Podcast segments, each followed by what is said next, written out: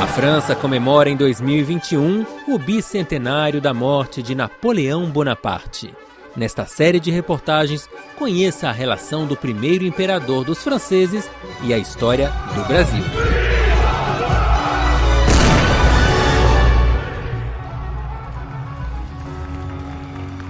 A paz entre a França e Portugal, assinada em 1815, propiciou a imigração de muitos franceses para o Brasil, muitos deles bonapartistas perseguidos em seu país e em busca de empregos e oportunidades.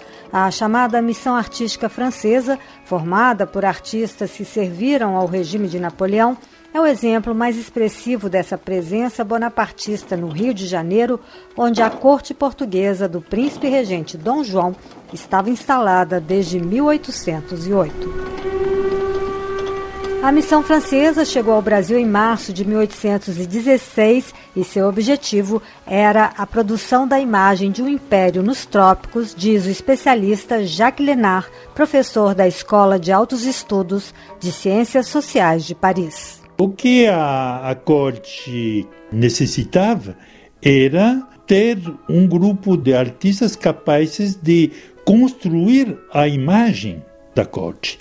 Porque imagina, na época, a corte portuguesa tinha que casar o jovem Pedro.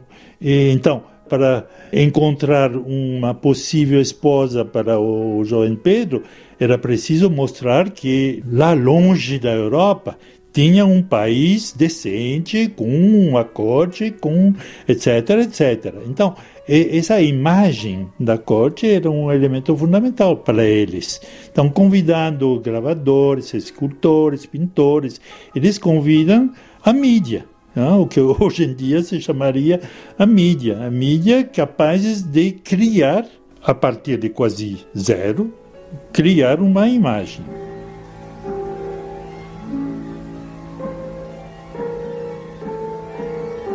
Já a representação oficial da França no Rio não via com bons olhos a instalação dos simpatizantes de Napoleão na cidade, conta a historiadora Isabel Lustosa.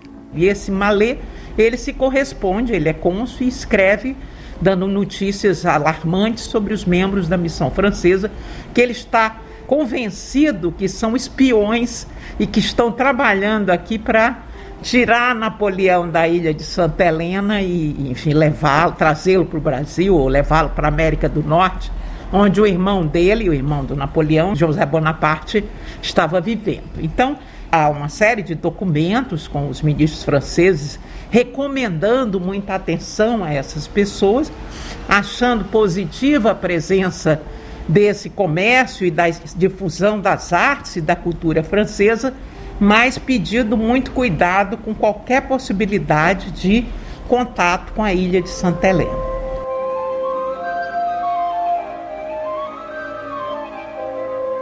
O pintor de história Jean-Baptiste Debré foi um dos mais importantes integrantes da missão. Até voltar definitivamente para a França em 1831, ele criou cenários para eventos solenes e pintou telas dos momentos marcantes da vida da corte luso-brasileira antes e depois da independência do Brasil. Na opinião de Jacques Lenard, os quadros oficiais feitos no Brasil por Debré são um pouco rígidos. Pela dificuldade mesmo de, de Debré de fazer entrar o reino eh, português ou, ou império eh, brasileiro no, nos quadros ideológicos do neoclassicismo, porque o neoclassicismo é uma ideologia, mas necessita da, da presença e do poder do povo, né, que, que apoia e que, que dá um conteúdo à nobreza dos gestos. Mas sem povo, com uma pequena elite reduzida a duas, três linhas de príncipes e etc., não, não faz sentido.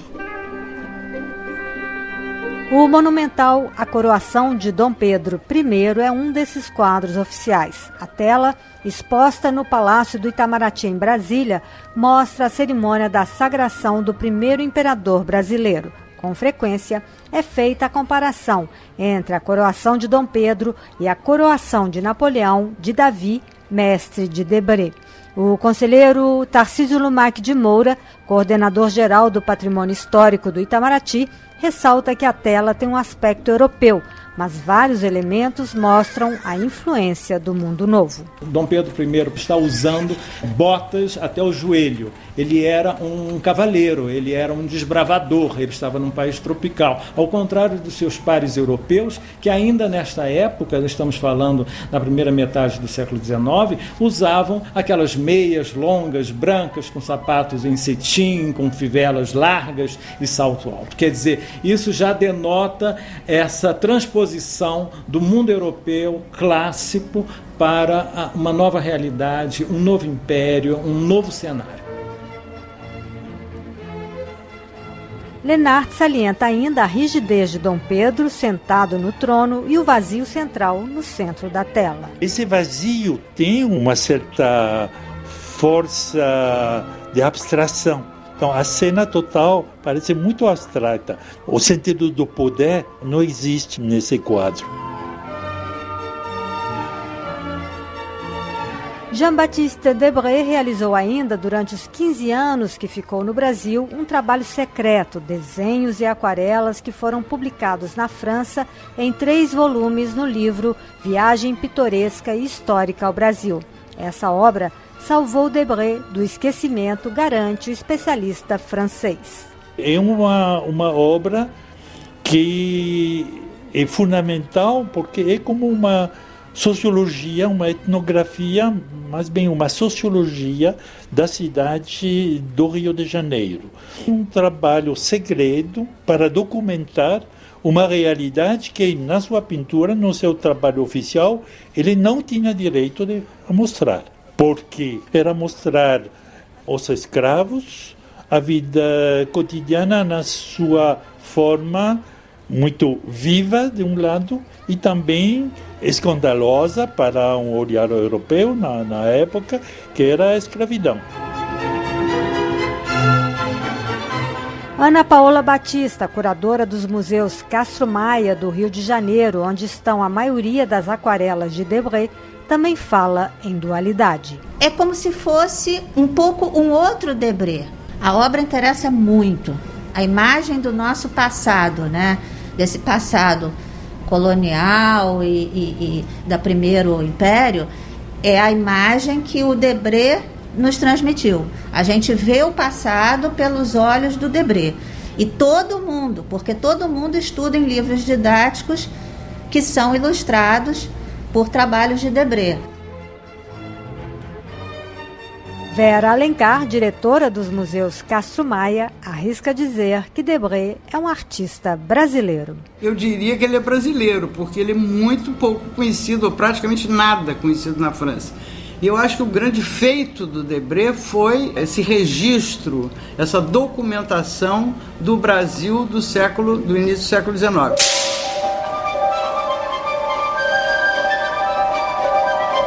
Você ouviu um episódio da série Napoleão e o Brasil. Reportagem de Adriana Brandão e produção sonora de Pierre Zanuto.